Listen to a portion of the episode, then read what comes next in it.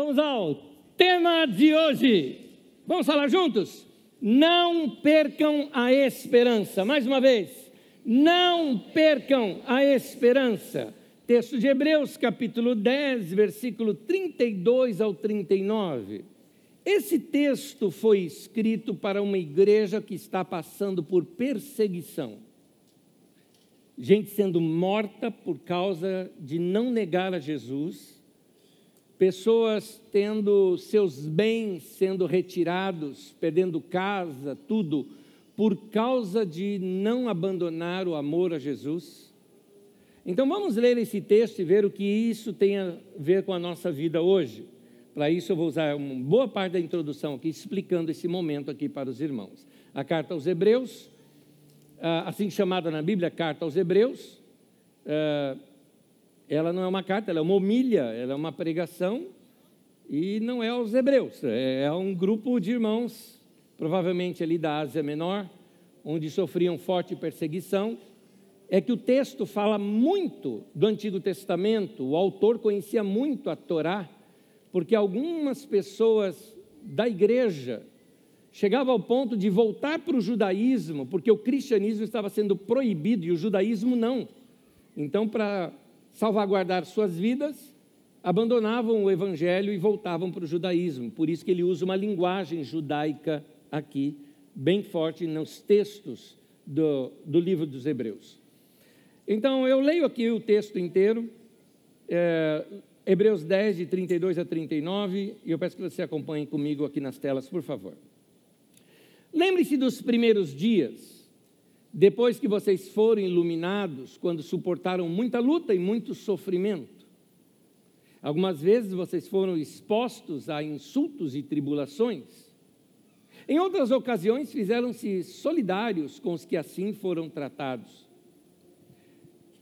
Vocês se compadeceram dos que estavam na prisão e aceitaram alegremente o confisco dos seus próprios bens, pois sabiam que possuíam bens superiores e permanentes. Por isso, não abram mão da confiança que vocês têm, ela será ricamente recompensada. Vocês precisam perseverar de modo que, quando tiverem feito a vontade de Deus, recebam o que Ele prometeu. Pois em breve, muito breve, e aqui ele cita o profeta Abacuque, Aquele que vem virá e não demorará, mas o meu justo viverá pela fé. E, se retroceder, não me agradarei dele. Nós, porém, não somos dos que retrocedem e são destruídos, mas dos que creem e são salvos.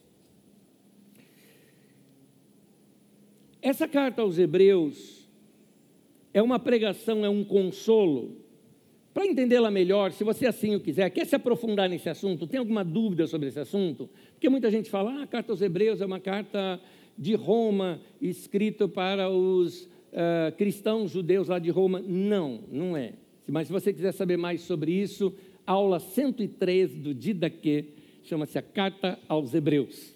Vai lá e assiste, tem todos os detalhes ali.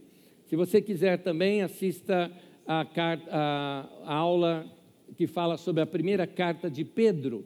Ali eu falo muito sobre a perseguição que a igreja estava passando naquele tempo também. Então, se você é, puder, assista essas aulas, vão te ajudar. Eu vou fazer uma leitura aqui que aparece nessa aula da primeira carta de Pedro. Daqui a pouquinho eu leio isso. Explicando para vocês a situação, a igreja estava sendo fortemente perseguida. Quando eu falo Ásia Menor, é uma região de que hoje nós chamamos a região oeste da Turquia. Ali existe Bitínia, Ponto e Ásia. São é, é, regiões como lugares onde você tem cidades como Éfeso, por exemplo, que você já ouviu na Bíblia Sagrada. Você já ouviu Colossenses, os a igreja de Colossos, no caso, né? Laodiceia. São todas ali daquela região. Muito bem. Só que nós não estamos na época dos apóstolos. Esse autor, depois você vê isso lá na nossa aula, é provavelmente uma segunda ou terceira geração já da igreja. Eles não andaram com Jesus, eles aprenderam o evangelho com quem andou com Jesus. Toda aquela, todas aquelas testemunhas oculares do ministério de Jesus já haviam morrido. Nós estamos aqui quase perto já do ano 100 da nossa era. Então, no final quase do primeiro século. Nesse período, eu tenho um fator histórico aqui que vai ajudar você a entender um pouquinho melhor. Você vai entender a igreja pelos olhos de quem estava perseguindo a igreja. Existe uma carta de um governador chamado Plínio. Este governador escreve uma carta para César. O César naquele tempo era Trajano. Então, César Trajano era o César naquele tempo. E o César havia imposto uma regra sobre todo, desde os tempos do César anterior a ele, o Domiciano. Uh, tem o Neiva também, mas é o Domiciano principal que eu estou falando. Ele tinha imposto sobre todo o império o culto ao César. Você cultuava a imagem de César e mais alguns deuses romanos. O que acontece é que quem não praticasse isso tinha que ser fortemente perseguido. Por alguma razão, a igreja cristã começou a se espalhar muito. E naquela mesma situação que aconteceu lá em Éfeso, quando, pelo fato da igreja crescer muito, os vendedores de ídolos da deusa Diana, por exemplo, né, ou Artemis, eh, estavam perdendo dinheiro, os ourives. Então eles fizeram calúnias contra a igreja e tentaram levantar um motim contra a igreja. Só que nesse tempo aqui o motim pegou. Então a igreja passou a ser perseguida. Era proibido ser cristão. Como enfrentar um momento como esse? Você era levado diante do governador, nega Jesus ou morre. E se você não negasse, você morria mesmo. E se negasse, então ele te perdoava, mas de uma certa forma você está abandonando toda a sua fé e, e definindo a sua, negando a obra da cruz na sua vida. Então a situação era difícil, nenhum de nós passou por isso aqui, nenhum de nós. Qualquer perseguição que você já passou na vida não se compara ao que esses irmãos passaram. Eu vou ler aqui uma carta que este governador escreve para César, porque ele está confuso.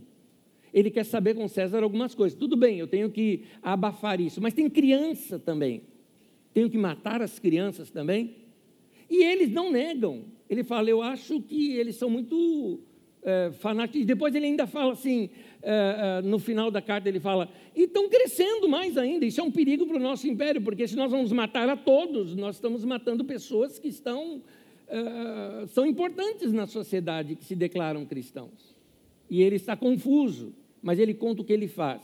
Você vai ouvir agora o outro lado de quem está perseguindo a igreja, como eles viam a igreja. A carta diz assim: essa carta é do ano 111 da nossa era.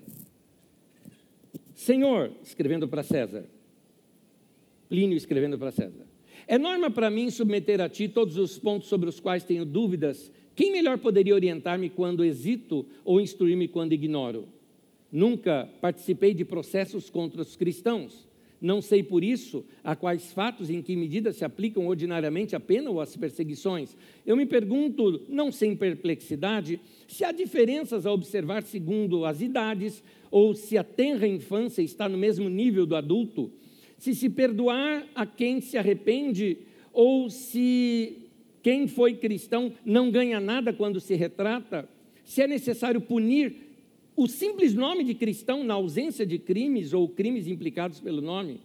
Eis, entretanto, a norma que tenho seguido com aqueles que me foram denunciados como cristãos. Perguntei-lhes se eram cristãos. Aos que confirmavam, perguntei segunda e terceira vez, ameaçando-os com suplício. Aqueles que perseveravam, mandei executá-los. Seja quem for, seja qual for o significado de sua confissão, eu estava certo que era necessário punir, pelo menos por essa teimosia e essa obstinação inflexíveis. Outros, dominados pela mesma loucura, anotei-os, por serem cidadãos romanos, para serem enviados para Roma. Como acontece em casos semelhantes, estendendo-se a acusação com o andar da investigação, logo se apresentavam vários casos diferentes.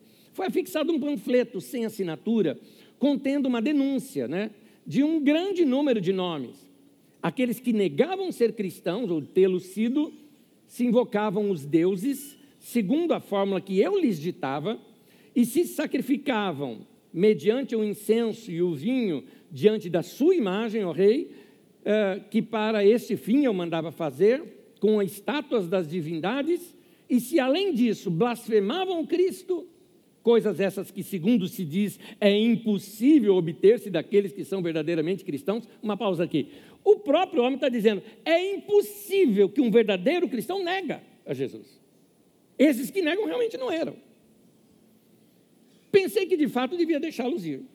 Outros cujos nomes tinham sido fornecidos por um denunciador disseram que não eram cristãos. Depois afirmavam, disseram que eram cristãos, mas depois afirmavam não ser mais. Que tinham sido realmente cristãos, mas que tinham deixado de ser há três, outros há mais tempo, outros há vinte anos. Todos esses adoraram a tua imagem e a imagem dos deuses e blasfemaram o Cristo.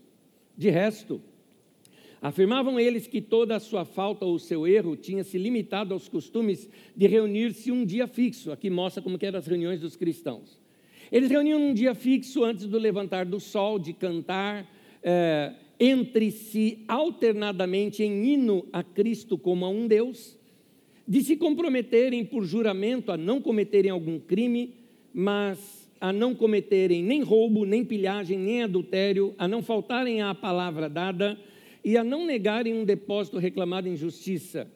Terminados estes ritos, tinham o costume de se separarem e se reunirem uma outra vez para tomar a sua refeição, que era a ceia do Senhor, que apesar do que dizem outros, é simples e inocente.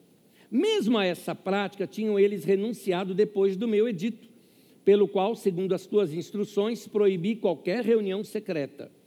Julguei tanto mais necessário extrair a verdade de duas escravas, que eram chamadas diaconisas, submetendo-as à tortura, encontrei apenas uma superstição insensata e exagerada. Por isso suspendi o processo para recorrer o teu parecer. Julguei que a questão merecia que eu ouvisse o teu parecer, sobretudo por causa do número dos acusados. Há uma multidão de pessoas de todas as idades, de todas as condições, dos dois sexos, que estão ou serão colocadas em perigo. Não é somente nas cidades, mas também nas aldeias, pelos campos, se espalhou o contágio dessa superstição creio contudo que é possível detê-la ou curá-la. Inegavelmente, os templos, templos pagãos, que estavam quase abandonados, começam a ser frequentados novamente, as reuniões rituais, há tanto tempo interrompidas, são retomadas, e por toda parte é vendida a carne das vítimas, a qual até o presente tinha caríssimos compradores, se comprava as carnes das vítimas cristãs para oferecerem aos ídolos pagãos. É fácil, por isso, pensar na multidão de pessoas que poderia ser curada se o arrependimento fosse aceito. Carta de Plínio, governador da Bitínia e do Ponto, ao imperador Trajano. Deu para você ver como é que era perseguição naquele tempo. E o livro de Hebreus, então, é uma mensagem, uma momilha, né, uma pregação para fortalecer essa comunidade que está sendo perseguida. É muito provável que o escritor, que nós não sabemos quem é, fosse talvez líder da igreja nesta região, mas que tinha ido agora para liderar a igreja em Éfeso, que era uma espécie de igreja maior sobre as outras, por causa do tamanho dela, já que Timóteo, que era o líder na igreja de Éfeso, aquele Timóteo da Bíblia, discípulo de Paulo, que era um moço na época de Paulo, agora quem sabe já um senhor, é, estava preso. Então este irmão de lá escreve para essa cidade, que provavelmente era dele, e tenta fortalecer os irmãos. Graças a Deus esse texto chegou até nós, para nós aprendermos isso. E a mensagem do Hebreus para nós se resume no tema de hoje: não percam a esperança. E eu vou te dizer o porquê. Você viu essa perseguição toda que Roma fez? Na carta dos Hebreus fala: resistam. É para resistir até a morte. Não abandone o evangelho. Fique firme. Não volte a crucificar a Cristo de novo que essa igreja fez, apesar da dificuldade, se manteve. Qual o resultado disso? Gente, o resultado disso é o seguinte: Roma caiu, o Império Romano ruiu, a igreja está viva, forte, e você aqui hoje é consequência da obra desses irmãos lá que perseveraram até o fim. Funciona! Funciona! Não percam a esperança. Esse texto que nos leva a mostrar esses sofrimentos, ele traz alguns detalhes aqui para nós. Um deles também é que parte da igreja começou a ter medo e não se reunir mais como igreja. Inclusive, alguns voltando até mesmo para o judaísmo, porque o judaísmo não era perseguido, os cristãos eram. Então, eles estavam negando a fé em Jesus e voltando para trás para o judaísmo. Alguns deles não se reuniam mais com a igreja para não serem denunciados como cristãos. E o autor de Hebreus diz: não, continuem, continuem reunindo. Hebreus 10, versículo 25 diz assim: Não deixemos de reunir-nos como igreja, segundo o costume de alguns, mas procuremos encorajar-nos uns aos outros, ainda mais quando vocês veem que se aproxima o dia. Cá entre nós, gente, com toda aquela perseguição, correndo risco de morte ou de espólio de todos os seus bens, e a pessoa ainda assim se reunia com a igreja. E alguns hoje em dia que não tem perseguição nenhuma, falam, ah, eu não vou reunir com a igreja porque está chovendo. Oh, meu Deus do céu. Crente açúcar. A perseguição, ela trouxe um certo desgaste para a igreja e o serviço a Deus e os irmãos eram pesados, as orações eram difíceis. Se você acha que a vida que você está passando é difícil, pensa nessa aqui. Vamos pensar numa mulher, por exemplo, aqui estou fazendo uma, uma, uma situação fictícia. Vamos imaginar aqui uma mulher. O marido foi preso, ela tem filhos pequenos. O sustento de casa não tem mais, porque vinha por parte do marido. Esse marido na prisão e ela começa a orar pedindo a Deus para tirar o seu marido da prisão. O que uma pessoa dessa faz? Vai buscar ajuda na igreja. Só que a hora que ela vai buscar ajuda na igreja, os líderes da igreja, os pastores dela, os líderes dela também estão presos. E aí, Deus, o Senhor não atende? O Senhor não ouve nossas orações? É nesse sentido que parece que as pessoas assim estavam até se cansando da resistência que eles tinham que ter. O texto de Hebreus, na sua pregação, no capítulo 5, versículo 12, diz assim: Portanto, fortaleçam as mãos enfraquecidas e os joelhos vacilantes. Aqui está falando da oração, que muitas vezes parece difícil. Muitos irmãos chegaram a perder suas propriedades, outros foram parar na prisão. Hebreus 10, versículo 34, um trecho daquilo que nós lemos, diz assim: Vocês se compadeceram dos que estavam na prisão e aceitaram alegremente o confisco dos seus próprios bens, pois sabiam que possuíam bens superiores e permanentes. Que coisa! É cristão, então nós vamos tomar tua casa. Tudo bem, eu tenho uma casa no céu. Nós vamos tirar tudo seu, tudo bem. Eu nu vim para esse mundo, eu nu vou sair desse mundo, eu não vou levar nada. Caixão não tem gaveta. Eu tenho uma riqueza em Deus. Esses irmãos tinham uma fé que fortalece a gente, só de lembrar, de pensar. Outros foram submetidos até a insulto e vergonha pública. Em Hebreus 10, 33, diz assim: Algumas vezes vocês foram expostos a insultos e tribulações. Em outras ocasiões, fizeram-se solidários com os que assim foram tratados. Gente foi ridicularizada publicamente, é, espetáculo público em cima deles e que o autor de Hebreus fala: lembre-se de Jesus. Jesus passou por essa vergonha. Ele foi crucificado fora da cidade, porque fora da cidade é lugar de cemitério, é lugar de, de, sem honra nenhuma. Mas para isso ele pegou a cruz e carregou a cruz o tempo todo, atravessando a cidade toda com aquela cruz. Então ele diz assim, em Hebreus 13, 13: Portanto, saiamos até ele, fora do acampamento, suportando a desonra que ele suportou. O fato que ser cristão naquele tempo era uma coisa humilhante. Diferente de Atos 2, quando a igreja caía na graça de todo o povo e todo mundo admirava a igreja, nesse período não. A igreja perdeu o seu status na sociedade que ela tinha, não eram mais considerados gente digna, e eles eram evitados por seus amigos e vizinhos. Alguns, é por isso que alguns voltavam ao judaísmo, para poder ter a irmandade judaica ali os protegendo, mas eles negavam a fé. Diante disso, o risco da igreja toda se desviar era muito grande. Este irmão, autor desse texto, inspirado pelo Espírito de Deus, exorta nessa pregação linda que é o texto de Hebreus, a igreja que ela seja tão firme quanto ela foi já no passado, porque eles tinham passado uma outra perseguição muito tempo antes. E mesmo que tivessem que enfrentar o martírio por causa da fé, que não desanimassem. No texto de Hebreus, quando chega no capítulo 11, começa narrando ali no capítulo 11 os chamados heróis da fé. Então vai contando a história de vários homens e mulheres que não desistiram. Homens e mulheres que foram usados por Deus. E ele diz que alguns viram milagres acontecer, teve filho ressuscitado dentre os mortos, no entanto, outros não. Fala de uns que foram enforcados, outros que foram cerrados ao meio, provavelmente esse tenha sido o profeta Isaías, e tantas outras pessoas que sofreram martírio por causa da sua fé. E aí ele entra então no capítulo 12 dizendo o seguinte: Portanto, também nós, uma vez que estamos rodeados por tão grande nuvem de testemunhas, ou seja, todos aqueles heróis da fé do capítulo 11, livremos-nos de tudo que nos atrapalha e do pecado que nos envolve e corramos com perseverança a corrida que nos é proposta, tendo os olhos fitos em Jesus, autor e consumador da nossa fé. Ele, pela alegria que fora proposta, suportou a cruz, desprezando a vergonha, e assentou-se à direita do trono de Deus. Pensem bem naquele que suportou tal oposição dos pecadores contra si mesmo, para que vocês não se cansem nem desanimem.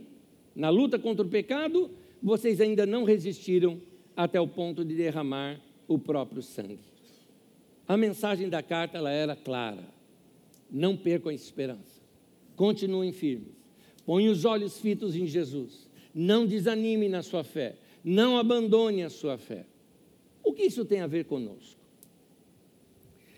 Nós não estamos passando por nenhuma perseguição. Aliás, a coisa está muito fácil para a gente. Hoje vocês podem vir aqui se reunir e não são nem um pouco perseguidos por causa disso. O máximo que alguns de vocês passaram, talvez da minha idade para mais, é que foram zombados quando eram criança ou coisa parecida. Né? Lá vai os Bíblia, aquela coisa toda. Aquelas zombarias que se faziam com a gente.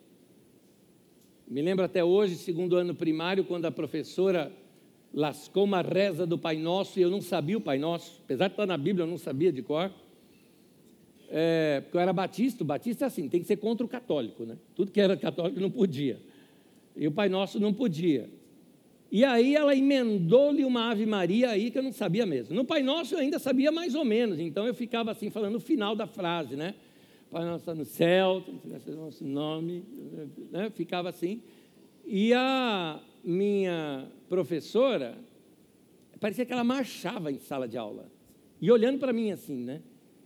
Pai nosso que está no céu, santificado seja o nosso nome. E olhando para mim, vendo que eu estava enrolando. E a hora que ela lascou-lhe a Ave Maria, aí não foi. Aí eu travei, fiquei quieto. E ela falando Ave Maria, olhando para mim. Quando terminou, falou: Mocinho aí, qual é o seu nome? Para variar, sempre tem essa, né? Anésio. Hã? Sempre tem essa é, por que o senhor não rezou? Eu falei, porque eu sou crente, professora. Só estive assim na sala de aula. No recreio eu fiquei sozinho. Nem os amigos ficavam perto de mim, para não passar vergonha. Então, isso, isso não é perseguição. Isso é, é bullying. Talvez alguns de vocês já passaram bullying por isso. Eu passo bullying hoje por ser pastor. Passo. Fazer o quê? Já foi o tempo que pastor era honroso. Quando eu estou em algum lugar, começo a pastor, eu, sujou, sujou, sujou. Fala não. Eu já tive crédito negado porque eu assinei que eu era pastor. Pra você ter uma ideia. Porque os, quem analisou ela falava que o pastor era caloteiro. Você ter uma ideia. Você ter uma ideia. Mas vamos lá. Uh, nenhum de nós passou perseguição como esses irmãos. Mas, o mesmo inimigo da fé, a Bíblia fala de um inimigo que nós temos, Satanás, diabo, e bota aí qualquer outro nome que você queira colocar. A estratégia dele de tentar matar a fé cristã através da perseguição não funcionou. Não funcionou.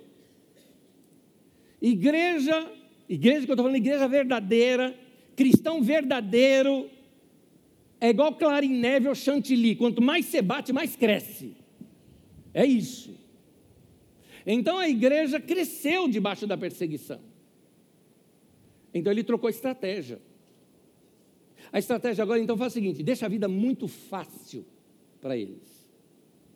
Essa é a sua perseguição. Essa é a sua tentação. Não sei se vou pronunciar o nome correto dele, porque é um nome romeno, Richard Van Brand. Foi um pastor, juntamente com sua esposa Sabine, que foi preso nas cadeias comunistas ali ah, da Romênia, e ele foi torturado. Ele tem um livro chamado Torturado por Amor a Cristo. Tortura para negar a fé e não negou.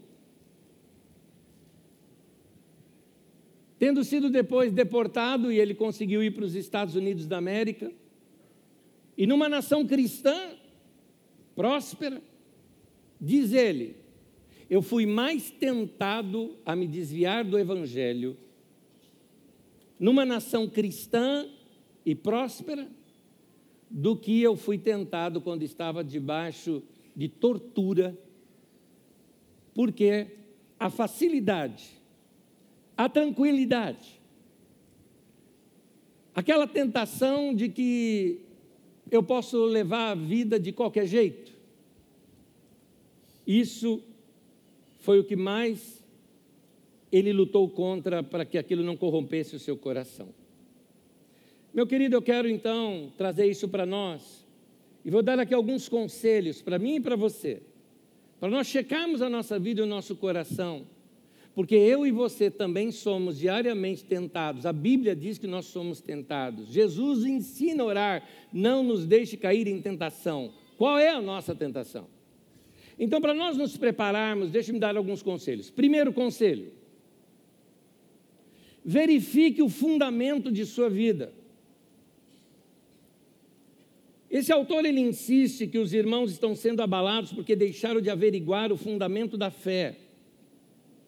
Um sólido fundamento torna a sua vida sólida em Deus, inabalável, firme. Isso é fé. Hoje em dia deturparam a ideia de fé. Fé hoje em dia parece mais um positivismo para você alcançar alguma coisa. É fé na fé, é fé na cura. Não, tenha fé que vai dar certo. Não, já deu tudo certo, tenha fé. Não é isso, não é o que a Bíblia ensina sobre fé, meu querido. A palavra fé na Bíblia Sagrada, ela pode ser traduzida também com fidelidade. Alguém fala, não, mas Deus é fiel. Mas não estou perguntando se Deus é fiel, estou querendo saber se você é fiel. Esse é o ponto. Isso é fé. Fé é sua fidelidade diante de Deus, aconteça o que acontecer. É mais ou menos assim, aquela pessoa que diz, porque a Bíblia diz, aqui no texto de Hebreus fala dos fundamentos da fé, dos fundamentos né, do, da, da fé cristã, e diz ali uma delas, a fé em Deus é uma fé na direção de Deus, é uma fé que confia em Deus, aconteça o que acontecer, ele crê em Deus e acabou. Como diz a letra do cântico, se Deus fizer, Ele é Deus, se não fizer, é Deus também. Se Deus curar, Ele é Deus, e se não curar, é Deus do mesmo jeito. Mas a minha fé não muda com relação a Deus. Minha fé não depende de circunstâncias, eu creio nele e acabou. É isso é fé. Aprendi essa fé com a minha avó, com duas frases dela que eu acho muito fortes, mas que me serviram de alicerce. Uma delas que ela diz o seguinte: ainda que ele me mate, eu não vou desistir dele. Ela falou, não importa. E a segunda frase dela é a seguinte, que ela falou. Ela falou, ah, Deus não precisa responder mais nenhuma oração minha. Se ele responder, vou ser muito grato mas ele não tem obrigação nenhuma de responder minhas orações. E ela dizia o porquê? Porque o melhor que ele tinha para me dar, ele já me deu. A minha salvação, a vida eterna. Sou eternamente devedor a ele. Só que essa mulher orava muito. E ela notava cada uma das respostas de oração e vibrava com cada uma, porque ela entendia, foi graça. Ele deu porque ele quis dar, não precisava. Ele deu mesmo assim porque ele é bom. Então, meu querido, isso é fé, meu irmão. Agora tem crente por aí que está dizendo, não, estou magoado com Deus. Oh, se enxerga. Se enxerga. Magoado com Deus. Fé, nós confiarmos nesse Deus que é nosso Criador. Como é que pode a criatura reclamar com o Criador? Como é que pode o vaso reclamar com o oleiro que o fez? Isso é fé. E aqui a igreja ela estava se tornando lenta. E ele diz o seguinte: vocês estão voltando a ser criança, vocês precisam ser mais adultos na sua fé. Ele diz isso em Hebreus 5, de 11 a 14: diz assim: vocês se tornaram lentos para aprender, embora a esta altura já devessem ser mestres. Precisam de, de alguém que ensine a vocês novamente os princípios elementares da palavra de Deus. Estão precisando de leite, não de alimento sólido. Quem se alimenta de leite ainda é criança e não tem experiência no ensino da justiça. Mas o alimento sólido é para os adultos, os quais, pelo exercício constante, tornaram-se aptos para discernir tanto o bem quanto o mal. Note esse final. Pelo exercício constante, tornaram-se aptos para discernir tanto bem quanto mal. Discernir é comparado na Bíblia Sagrada ao animal que tem pata fendida, em que ele separa muito bem o alimento que ele vai comer. Isso é discernimento. Não é tudo por aí que você tem que engolir. Você sabe o que é bom, que vai alimentar a tua alma, e você sabe o que é ruim também, que você tem que deixar fora. Uma pessoa madura consegue detectar, consegue perceber, consegue discernir a ratoeira por detrás do queijo. E eu te pergunto o que é que isso significa para você. Qual é a tentação, meu irmão, que você está passando nesse momento? E sempre quando a gente pensa sobre tentação, pensa em tentação sexual, por exemplo. Meu irmão, tentação só não tem a ver só com órgão genital. Tentação da tua língua, tentação dos seus pensamentos, a tentação de mentir, a tentação de ser orgulhoso, a tentação de se vingar com quem fez algo contra você a tentação de enganar alguém para levar vantagem. Tentações, tentações e tentações, nós todos passamos por tentações, mas meu irmão, o discernimento vai levar você a reconhecer a ratoeira por detrás do queijo. Você vai perceber que talvez por trás daquele negócio, ah, que vai ganhar muito dinheiro, mas é uma ratoeira, meu querido, vai prender a tua vida. E tem muito rostinho bonito aí com cara de queijo. E é uma ratoeira. E você tem que fugir. A Bíblia não manda enfrentar a tentação. A Bíblia manda fugir da tentação. Paulo aconselha isso para o Timóteo. Ele fala: foge das paixões da mocidade. Foge. Não é para enfrentar, sai correndo. Então, boa pergunta aqui para você: qual a sua tentação nesse momento? A tentação pode ser a preguiça. A tentação pode ser aquela, aquele costume de protelar tudo que você tem que decidir. E aí sua vida vai enrolando, vai enroscando. E você faz isso com as coisas de Deus também. Procrastinação. Tentação é tudo aquilo que vai te desviar da simplicidade e da pureza devidas a Cristo, de acordo com 2 Coríntios 11, 3. Não se, não, não, não, não se aparte da simplicidade. É interessante, a, a gente ouve falar de Sodoma e Gomorra. Qual foi o pecado de Sodoma e Gomorra? E todo mundo fala, oh, foi a promiscuidade e tal. Sabia que não? A Bíblia diz, no texto de, do profeta Ezequias, Ezequiel, perdão, Ezequias é o rei. No texto do profeta Ezequiel, ele fala: Esta foi, esse foi o pecado de Sodoma. Ele diz ali: a sua próspera tranquilidade. A prosperidade foi o pecado dele. Porque estava tudo bem na vida. Tem um irmão que me contou uma coisa certa vez, eu conheci esse irmão, irmão muito querido, muito querido. Um pastor que eu admiro muito, vida de oração daquele homem, eu admirava demais, convivi de perto com ele.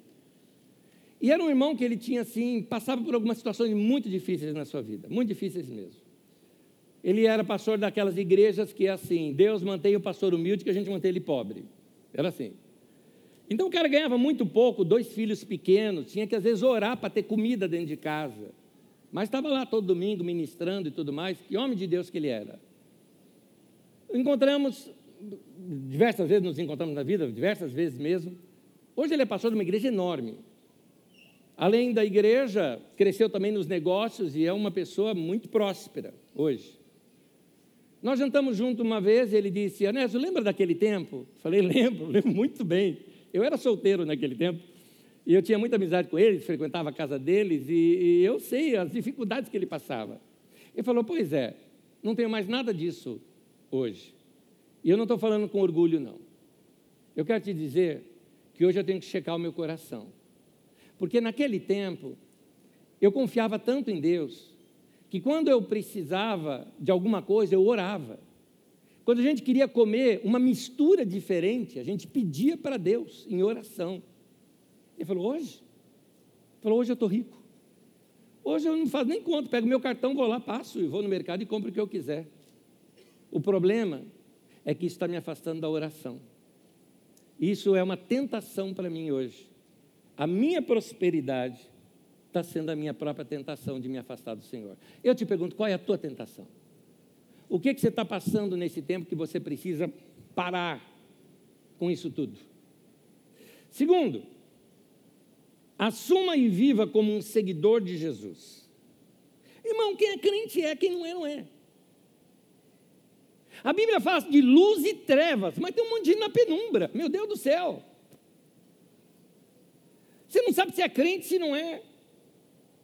Porque o, o cristão ele é definido. O cristão ama a Deus. O cristão fala de Deus, porque Jesus falou que a boca fala do que o coração está cheio.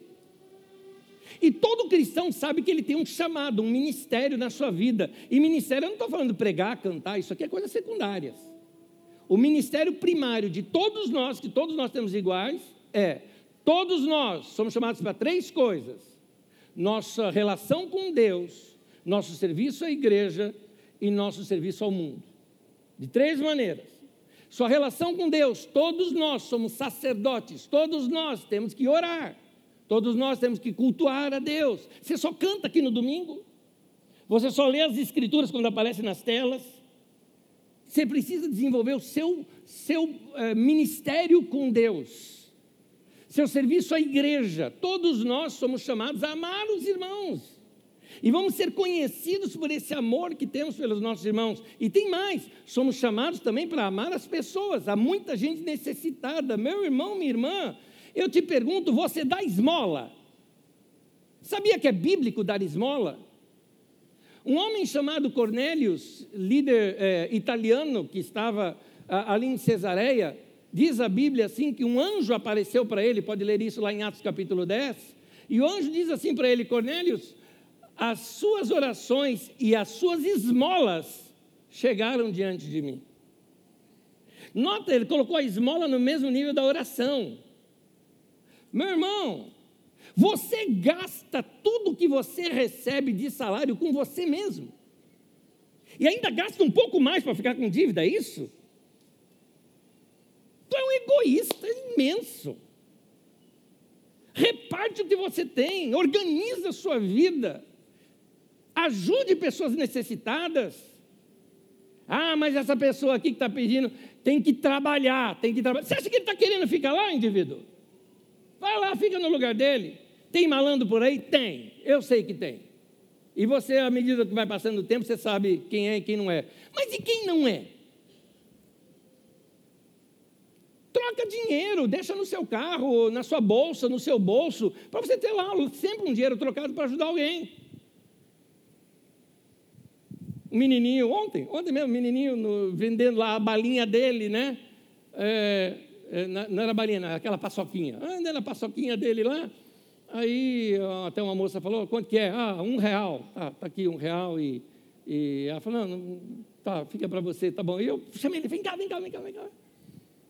Quanto que eu passo aqui? Um real. Falei, me dá uma. Ele falou, o senhor não quer levar mais, tio? Falei, não, quero te dar cinco. Ele ficou olhando assim para mim e falou, não entendi. Eu falei, não, eu quero te dar cinco, você está me dando um, eu quero te dar cinco. Ele falou, ô tio, Deus abençoe. Então, que Deus abençoe você. Desse jeito, menino. Aí o menino já ia partir com o cara e falou: Ô tio, vou orar por você, hein? Falei, glória a Deus. Sabe o que a Bíblia diz? A Bíblia diz assim: para nós sermos hospitaleiros, porque alguns, sem saberem, hospedaram anjos. Às vezes eu acho que Deus bota uns anjos no meio do semáforo, só para testar a gente. Então, querido, vai repartir o que você tem. Cristão é assim. Ele ama a todos. E quem é cristão é notório que ele é. Ele destaca, Atos 4,13. Vendo a coragem de Pedro e João e percebendo que eram homens comuns e sem instrução, ficaram admirados e reconheceram que eles haviam estado com Jesus. Meu irmão, um cristão é reconhecido como cristão onde quer que ele esteja. Alguns de vocês são quase agente secreto, desculpa a denúncia. Agente secreto no meio dos seus amigos, ao ponto das pessoas espantarem. Como? Você, uh, você é crente. O ruim é quando você encontra os dois dentro da igreja. Vem para o culto e vê aquela galera e fala, ué, você é crente? Eu falei, você é? ah, meu irmão. Tem uma frase de Billy Graham. Billy Graham foi um dos maiores pregadores da história da igreja. Foi agora no século XX. Fantástico esse irmão. Olha essa frase dele. Não é errado você ter amigos não cristãos. Errado é você não ser um cristão perto deles. Correto. Errado é você não ser um cristão perto deles. Meu irmão, assuma sua fé e não se envergonhe do Evangelho de Jesus. Amém. Como Paulo diz, eu não me envergonho do Evangelho de Cristo. Vou até dizer uma coisa para vocês: eu me envergonho dos evangélicos mas eu não me envergonho do Evangelho de Jesus Cristo, porque o Evangelho de Jesus Cristo é a nossa salvação. Não me envergonho. Terceiro, revisite os melhores, os seus melhores momentos com Deus. Por que revisitar? Porque muitas vezes nós vamos encontrar em práticas nossas que já tivemos alguma coisa que era sólido para nós, um fundamento firme para nós. Não abandone aquilo que te trouxe até aqui. Gênesis 26, versículo 18 diz assim: Isaac reabriu os poços cavados no tempo do seu pai Abraão, os quais os filisteus fecharam depois que Abraão morreu. Deu-lhes os mesmos nomes que o seu pai lhes tinha dado. O que tem a ver esse texto com o que eu estou falando? Eu te explico. Ele aqui é uma figura para nós. Os poços antigos se refere às experiências que você já teve com Deus, que te alimentaram, tiraram a sua sede com água viva. Você teve experiências gostosas com Deus já. Você já teve experiência de oração, de livros que te marcaram, de tempos com a palavra de Deus. E você talvez está precisando voltar a essa mesma prática. Talvez antigamente você era aquela pessoa que, ó, domingo é meu tempo com Deus. E você não passava esse dia do domingo sem uma experiência com Deus. Hoje não, passeia, faz um monte de coisa, aí quando dá, vai no culto da igreja. Meu irmão, não faça isso. Não abandone essas práticas que fundamentaram a sua vida. Ah, os poços eram antigos. E ele manda restaurar esses poços antigos. Ele, ele vem e, e ele eh, eh, foi entulhado esses poços. Ele vai e, e, e limpa, ele desenterra. Então, desenterre esses momentos de devoção, de adoração, desenterre seus dons, meu querido, diante de Deus, para servi-lo melhor. Eu te pergunto, o que, que você fazia antes que abrasava teu coração para Deus, que levava você a ser mais apaixonado por Deus e que hoje você não faz mais? Vai desentulhar esse poço mas eu te recomendo, faça isso de uma forma nova. O poço era antigo. O nome que ele restaura é o antigo, mas a água é nova. Eu não estou falando que você tem que voltar lá atrás e fazer a, a, a ter aquela experiência de novo, não, mas usar aquilo que já foi uma experiência para você para uma nova experiência com Deus na sua vida. Eu estou te propondo um reavivamento pessoal, é isso que eu estou te propondo. Eu queria terminar pedindo para você ficar em pé, quero ler o último texto, por favor.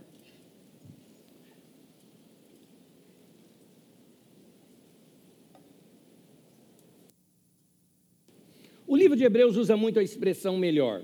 Parece muito isso.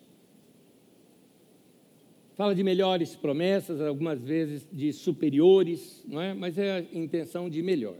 E aqui nesse Hebreus 6,9 diz assim: Amados, mesmo falando dessa forma, estamos convictos de coisas melhores em relação a vocês, coisas próprias da salvação.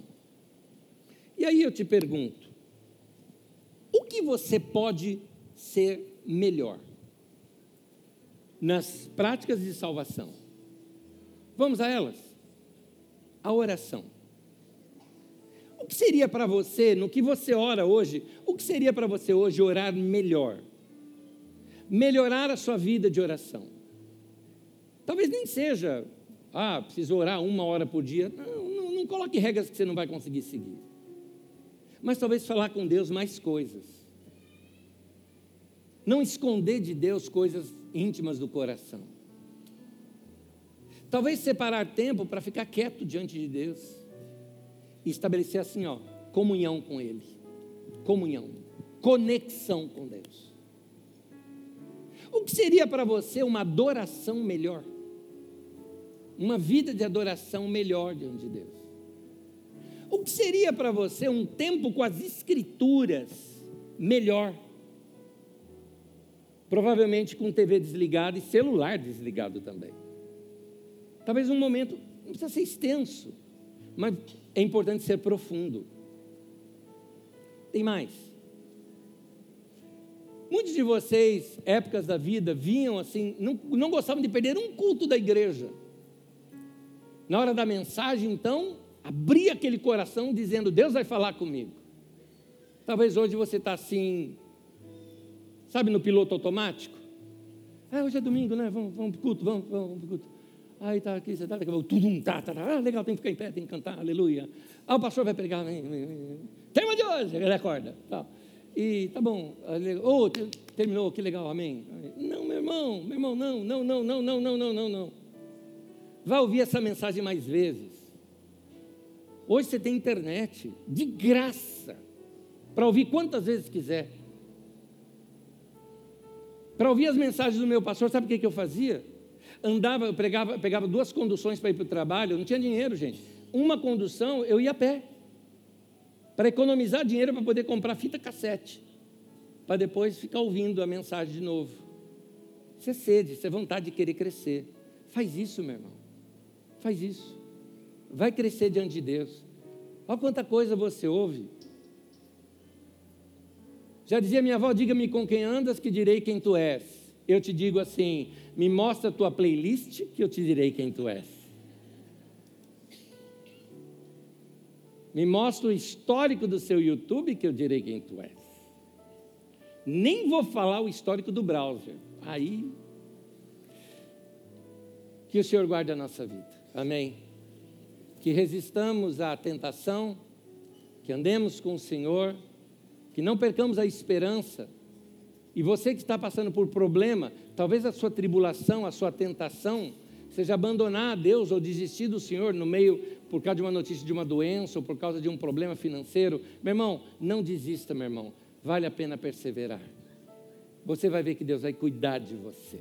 Amém? Quero orar com vocês. Senhor, eu te peço a tua bênção sobre nós. Que o Senhor fortaleça os joelhos cansados, as mãos cansadas de tantos irmãos que eles sejam fortalecidos no Senhor e na força do seu poder, que não desistam da sua fé, que não abandonem o coração apaixonado pelo Senhor, e que a boa mão do Senhor esteja sobre todos nós aqui. Eu peço a tua bênção sobre meus irmãos, que possamos ser pessoas melhores, mais firmes com o Senhor, firmes na fé, alicerçados na rocha que é Jesus. É em nome de Jesus que te pedimos isso. Certo de que o Senhor nos atende, te agradecemos. Amém. Amém. Vamos dar ao nosso Deus o nosso louvor.